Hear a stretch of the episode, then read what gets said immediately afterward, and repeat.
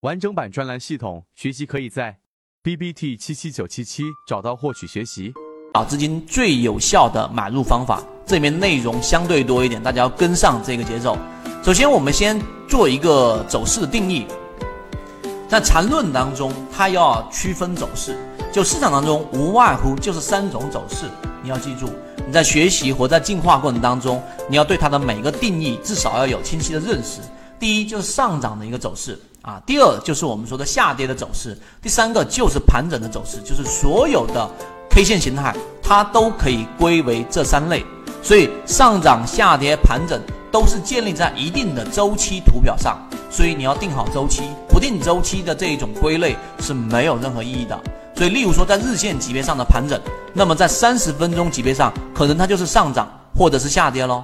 大家要要明白这句话的的的一个意思，也就是说，举个例子，我画还是画图给大家。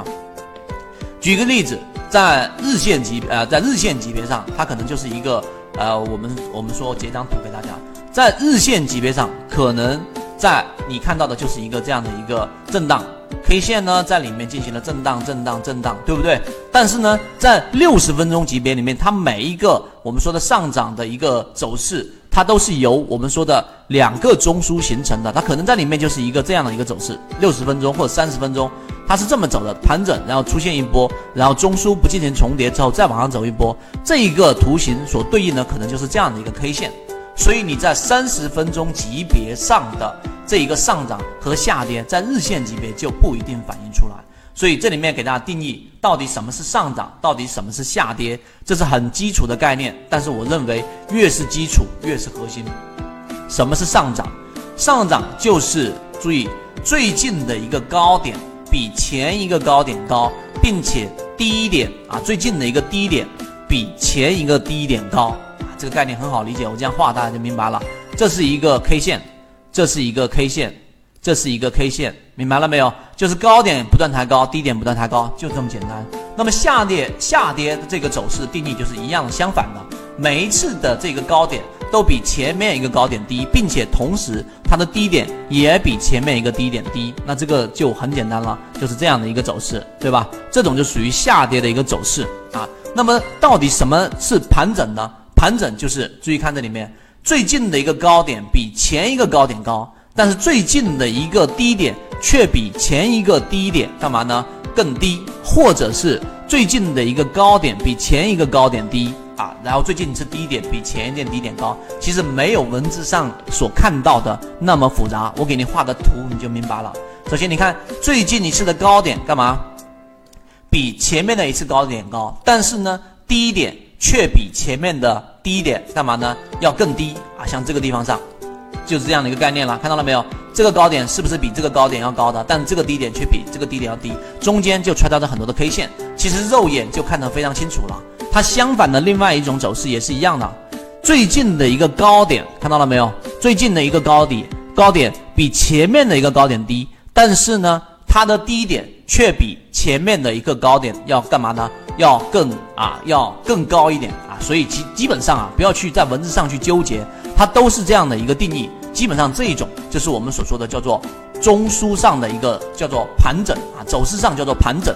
那么这一种定义清晰了之后啊，这个是比较简单的，比较清晰之后，这三种走势我们来进入到可能需要大家去呃认真去听的了，就是你要去理解到底市场当中的每一个走势当中的衔接参与哪一种方式。参与哪一种方式？今天的这个内容相对来说，大家一定要去呃跟着去去熟悉。首先，市场当中它每一次它都会有一个衔接，衔接里面你明白市场总是归类为我们所说的这种三种走势吗？我们来看三种走势。第一种上涨加下跌，对吧？这种是叫陷阱式的。第二种下跌叫啊加上涨，那么这种叫做反转嘛，V 型反转，这个大家应该都明白了吧？上涨下跌，对吧？下跌上涨，这种是属于 V 型反转。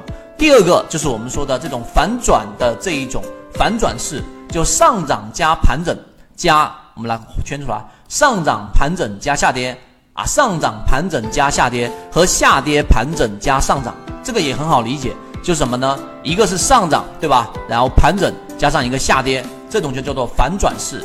另外一种也是相反的吗？下跌加上盘整加上上涨，这是第二种走势。第三种叫做什么呢？中继式。所以上节课我为什么安排中继跟反转呢？就是要让大家去理解。第三种就是中继式，就是它是按照原来趋势走的，是什么呢？上涨盘整加上上涨。第二种是下跌盘整加上下跌。市场所有的形式它都分为这六种类型。这点能不能明白？应该能明白吧，对不对？我们继续往上走。所以市场基本上可以通过这三种类型的分解得到研究。站在多头的角度，首先要考虑的是买入，你一定要去考虑，因为我们散户只能从买入当中去获利。因此，上面六种走势当中最有买入价值的是什么呢？是下跌加上涨和下跌盘整加上涨和上涨盘整加上涨。大家自己去看一看啊，这里面可能开始有点这一种叫做绕了。但其实简单，就是 V 型反转和下跌盘整式的上涨，就是我们说的这一种反转式的这一种上涨。第三种就是中继式的上涨，这样是不是好理解了？那么没有买入价值的是什么呢？就是上涨加下跌，就这一种上涨，我圈出来给大家。上涨加下跌就是 V 型的下跌，对吧？第二种是上涨盘整加下跌，就是我们说的这一种。反转式的下跌，第三种就是下跌盘整加下跌，就是中继式的下跌啊，这一点能明白。所以你这里面会发现一个很核心的规律，就是如果在一个下跌的走势当中去进行买入，注意这里面我给大家划重点。如果你在一个下跌的走势当中去进行买入，那么其中只会遇到一个没有买入价值的这一种走势，就是下跌盘整加下跌。注意看是不是这样子啊？如果你在下跌的走势当中去做一个买入，你第一种情况就是下跌加上涨有买入价值吧，对不对？第二种是下跌盘整加上涨，就是反转式的上涨，是不是没有问题？第三种就是我们说你要避免的下跌加盘，只有这一种情况。所以在下跌的情况之下，你去买入，你就可以去只有一种情况，就是下跌盘整加下跌，你要避免这种情况。除此之外，你都是可以盈利的。